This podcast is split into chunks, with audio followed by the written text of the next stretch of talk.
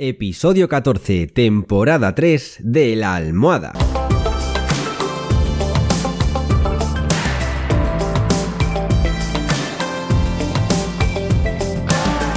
Bienvenidos y bienvenidas a esta tercera temporada del podcast de La Almohada. Un podcast, y lo digo sin tapujos, para que seas más feliz. Un podcast que te enseña a conocerte más y mejor, que te enseña a ver la vida con otros ojos, que te enseña a tomarte las cosas de manera positiva. Si es que, ¿qué más podemos pedir? Así que, si ya estamos todos, ¡comenzamos!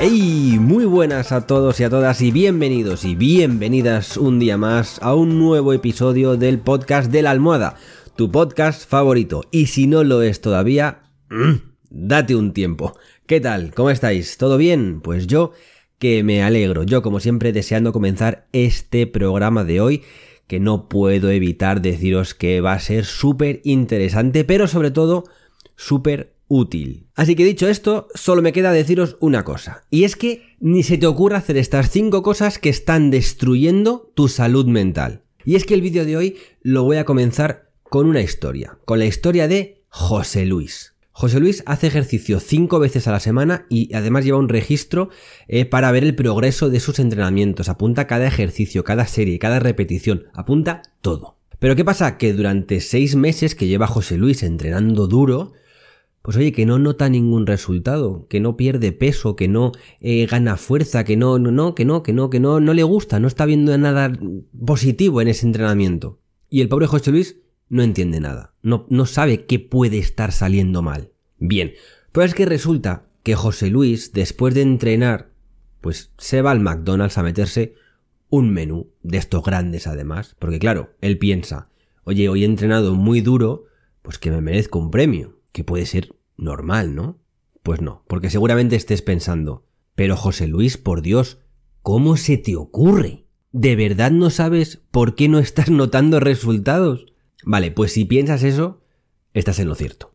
José Luis, el pobrecito, pues debería darse cuenta de que si come todos los días comida basura, pues es muy probable que aunque entrene no vaya a notar ningún resultado. O si los nota va a ser muy a largo plazo. Y aquí es donde quiero llegar. En que es probable que estés pensando que, oye, que es que es imposible que José Luis no se dé cuenta de por qué no está logrando los resultados. Y yo te digo, ¿sabes que esto es algo que nos pasa a muchísimos de nosotros y que seguramente a ti también. Y no, no me refiero a lo de entrenar y comer comida basura después, sino a que nos solemos proponer tener hábitos que nos hagan mejorar, que nos hagan evolucionar como persona. Pero solemos fallar en aquellas cosas que están o aquellos hábitos que están saboteando nuestro crecimiento, que es como el caso de José Luis. Se está centrando en entrenar porque es muy bueno el entrenamiento y para la salud, etcétera, etcétera, pero se está dejando de lado algo que está saboteando ese propio entrenamiento que es el hecho de comer comida basura después de entrenar, lógicamente.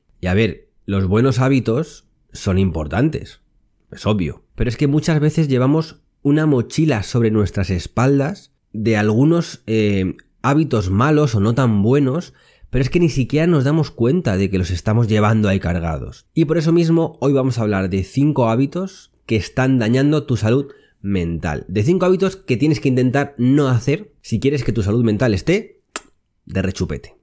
Hábito número 1. Desperdiciar una cantidad ridícula de tiempo lamentándote de ti mismo. Que conozco así de personas que están todo el día sintiéndose víctimas. Y es que lamentarte de ti mismo, pues es que no te lleva a ninguna parte en la vida. Es más, te desconecta de la realidad y te hace vivir en tu pequeña burbuja diciéndote constantemente cómo el mundo está conspirando en tu contra. Y es que el gran inconveniente de esta mentalidad victimista o mentalidad de víctima es que todos tus pensamientos, todo tu enfoque se va a centrar en los problemas o en los fracasos que puedas tener en tu vida. Y todo esto va a reforzar todavía muchísimo más ese sentimiento de tener lástima por ti mismo.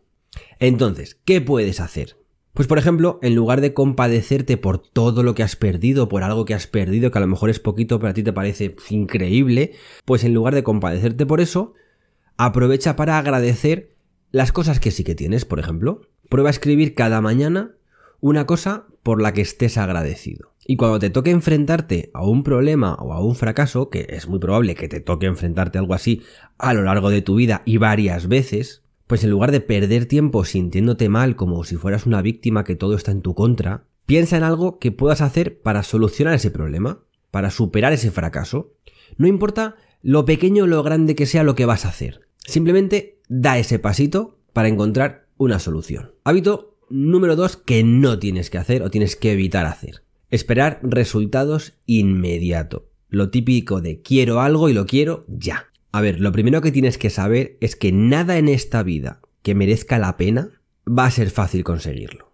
Y aquí vuelvo a hablar del daño que hacen las redes sociales, primero porque nos dan estímulos inmediatos, tú al final estás recibiendo cosas que te gustan, porque los algoritmos son muy listos y saben lo que te gusta y lo que no te gusta, te están dando cosas que te gustan inmediatas. Y tú pasas para arriba y te aparece otro vídeo que te gusta, y para arriba y otro vídeo que te gusta. Pero es que además, en las redes sociales estamos viendo a la gente lo maravillosa que es su vida en yates de lujo, en megavacaciones, que nunca tienen ningún problema. Pues ojo amigo y amiga, spoiler, la vida en las redes sociales no es real. Y es que hoy en día la, la gente en las redes sociales ha perfeccionado el arte de ocultar su propia realidad. Y al final siempre acabamos viendo, que también es lógico, todos sus, sus highlights, todos sus momentos más destacados. Y claro, pues hay quien puede llegar a confundirlos con su vida real, pero no es así. Son las redes sociales, meteos eso en la cabeza. Así que no te creas al típico chico o chica que tiene un super mega deportivo, una increíble mansión, tiene dinero por todos los lados, les ves que, que, se va de vacaciones a sitios de ultra lujo, porque ese tipo no te va a contar todo lo malo que ha sufrido, todo lo que ha vivido, todos los problemas y todos los fracasos que ha tenido, a los que se ha tenido que enfrentar para llegar a donde está.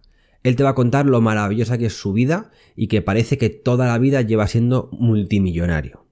¿Y qué pasa? Que hay mucha gente, que este es el problema, que eh, toma esta persona como, no hablo de nadie en especial, aunque penséis que sí, eh, toma esa persona como una referencia, como una inspiración. Y claro, intentan, mm, quieren incluso imitarle y al final, pues ¿qué pasa? Pues que se dan de bruces contra toda la realidad.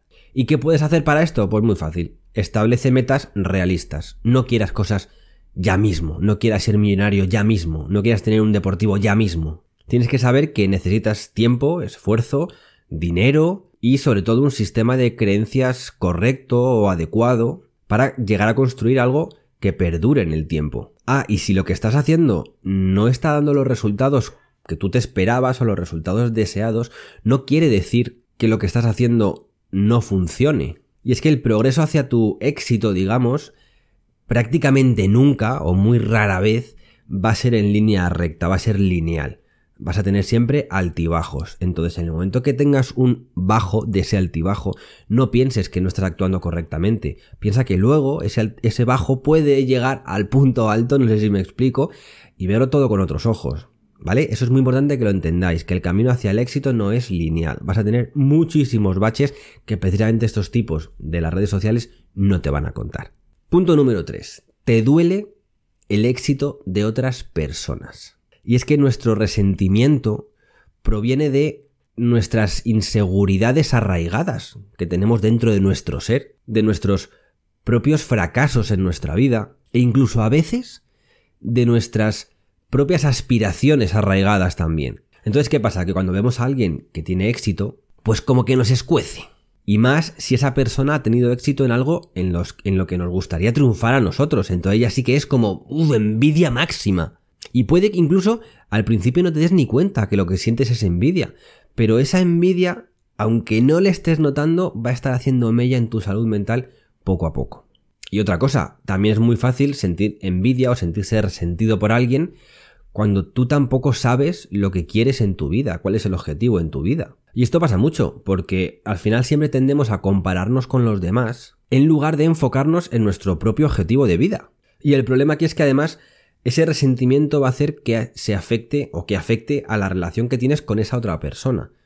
Y sin darte cuenta, repito, puede ser que es que te me empieza a caer mal y no sé por qué, y realmente es porque estás viendo que triunfa en algo que te gusta a ti, o simplemente está triunfando y a ti te escuece. Y eso va a deteriorar la relación que tengas con esa persona.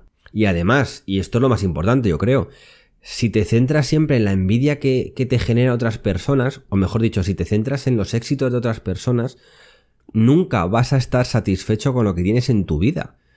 Y es que puedes pasar por alto tus propias habilidades o tus propios talentos especiales que puedas tener simplemente por el mero hecho de estar centrado en el objetivo de otras personas. ¿Y qué puedes hacer aquí? Súper sencillo. Enfocarte en la cooperación en lugar de la comparación. Tienes que saber que siempre va a haber alguien más grande, alguien mejor, alguien más listo, alguien más rico, alguien más guapo que tú. Es inevitable, siempre va a haber alguien. Incluso cuando llegues a la cima, es muy probable que te encuentres a alguien por encima de ti también. Bien, pues en lugar de competir contra ellos, que es súper estresante eso, tienes que verlos como tus competidores sanos, digamos. Tienes que verlos como tus maestros, como alguien de, del que puedes aprender. Y si alguien tiene más éxito que tú, eso no quiere decir que tú ya no puedas tener éxito. Si éxito hay de sobra para todos, tú no te preocupes por eso. Y pasamos por el punto número 4 que yo lo he sufrido muchísimo y de hecho a veces Mm, lo sufro también, que es el de complacer o querer complacer a todo el mundo, sin excepción. Y es que querer complacer a los demás trata de controlar lo que están sintiendo las otras personas. Y esto es una idea terrible, pero es que aún así lo hacemos. Muchas veces queremos complacer a los demás pues por miedo al conflicto o miedo al rechazo, a no encajar. Entonces pensamos que, oye, si hacemos feliz a todo el mundo, porque le estamos complaciendo, pues me voy a llevar bien con todo Dios, no va a haber ningún problema y todo el mundo va a ser feliz y esto va a ser el mundo de la piruleta. Pues no, no se puede caer bien a todo el mundo, porque es que no tenemos el poder de controlar lo que siente en cada momento la otra persona, es imposible. Si muchas veces no podemos controlar ni lo que sentimos nosotros mismos, como para encima tener que estar pendiente de los demás. ¿Y qué podemos hacer en este caso? Bien, pues por ejemplo, elegir tus cinco valores principales que tienes en tu vida y clasificarlos Mm, según la importancia de mayor a menor, por ejemplo. Y una vez que los has escrito, para un poquito y piensa si de verdad estás viviendo de acuerdo a esos valores. Hay seguramente uno de esos valores no creo que sea, o más te vale que no lo sea, complacer a los demás, ¿verdad? Entonces piensa, ¿realmente estás poniendo tantísimo esfuerzo en algo que ni siquiera está incluido en tus cinco valores más prioritarios en tu vida? No, ¿verdad? Y es que el hábito de complacer a todo el mundo siempre a todas horas hace incluso que desconectemos de nosotros mismos. Y al final acabamos valorando cosas pues que nos dan igual, que es que ni nos importan. Así que amigo o amiga, acepta el hecho de que no puedes complacer a todo el mundo. Y una vez que lo aceptes, te vas a convertir en un superhéroe. Te vas a hacer emocionalmente muchísimo más fuerte y sobre todo vas a ganar muchísima seguridad en ti mismo. Y eso es importantísimo. Y ya para terminar, vamos al punto número 5, que habla de eh, cuando nos centramos demasiado en las cosas que no podemos controlar. Que también me pasaba mucho antes. Ahora ya no. Esto ya sí que lo tengo mucho más controlado. Y es que durante nuestra vida podemos diferenciar dos cosas. Las que podemos controlar y las que no podemos controlar. Pero ¿qué pasa? Que al final vivimos nuestras vidas estresándonos o preocupándonos por las cosas o por las personas o por las situaciones que no podemos controlar, que no tenemos bajo nuestro control. A ver, es cierto que cuando tenemos las cosas bajo control, oye, estamos mucho más tranquilos, el mundo parece menos aterrador y más predecible. Y es que muchas veces, casi la mayoría, es muy difícil controlar algunas cosas. Y más cuando sabemos, y si no te lo cuento, que nuestra vida es impredecible es incierta, no sabemos lo que va a pasar, no tenemos la capacidad de leer el futuro. Y te voy a contar algo importante a mi juicio. Cuando aprendemos a soltar a, personas o a cosas o a circunstancias que no podemos controlar, liberamos nuestro, nuestro tiempo y nuestra energía para las cosas que realmente sí podemos controlar y esto nos va a ayudar a conseguir o a poder o a tener la capacidad de conseguir cosas increíbles en nuestra vida. Te quitas ese peso encima de las cosas que no puedes controlar y te enfocas en todo lo que sí que realmente puedes controlar, que igual te das cuenta que son una pasada de cosas y además que te gustan de verdad. ¿Y cómo podemos hacer para no querer controlar las cosas incontrolables? Incontrolables, vaya trabalenguas. Pues simplemente ser conscientes, recordarte a ti mismo o a ti misma que no podemos controlar todo en esta vida. Así que siempre que te sientas estresado o abrumado o frustrado por algo, pregúntate, ¿esto que me preocupa o mejor dicho, de esto que me preocupa, ¿hay algo que yo pueda controlar? ¿Hay algo bajo mi control? Identifica bien esos miedos que tienes. Cuando te des cuenta de que estás intentando controlar algo que no puedes controlar, entonces pregúntate, ¿de qué tengo miedo? Reconoce esos miedos y oye, intenta entenderlos. ¿Qué tipo de miedos son? ¿Por qué tienes esos miedos? ¿Qué sensaciones te provocan esos miedos? Y esto va a hacer que puedas reconocer lo que sí está bajo tu control y lo que no está bajo tu control. Y ahora sí que sí, amigos y amigas, esto ha sido todo por hoy. Como siempre, espero que os haya gustado tanto este episodio como me ha gustado a mí grabarlo. Y ya sabéis que la salud mental es súper importante, esto es ni la punta del iceberg de lo que, de lo que quiere decir la, la salud o gozar de buena salud mental, pero bueno, es un pasito que podemos dar para, oye, como siempre digo, ser un poquito más felices. Así que ya sabéis, podéis escribirme en comentarios, en, por correo, por teléfono si queréis, o venid aquí a mi casa si queréis, a hacerme propuestas, a preguntarme dudas, a, a lo que se os ocurra. Yo mientras os voy a dejar por aquí un vídeo que seguro que también os va a encantar. Y nos vemos el siguiente día en el siguiente episodio que ya estamos a puntito a puntito de terminar el año. Así que si no os veo o no me escucháis, os deseo ya unas felices fiestas, un próspero año nuevo y como siempre os digo, solo os pido una cosa. Y esa cosa no es otra que el que seáis muy, muy, muy, pero que muy felices.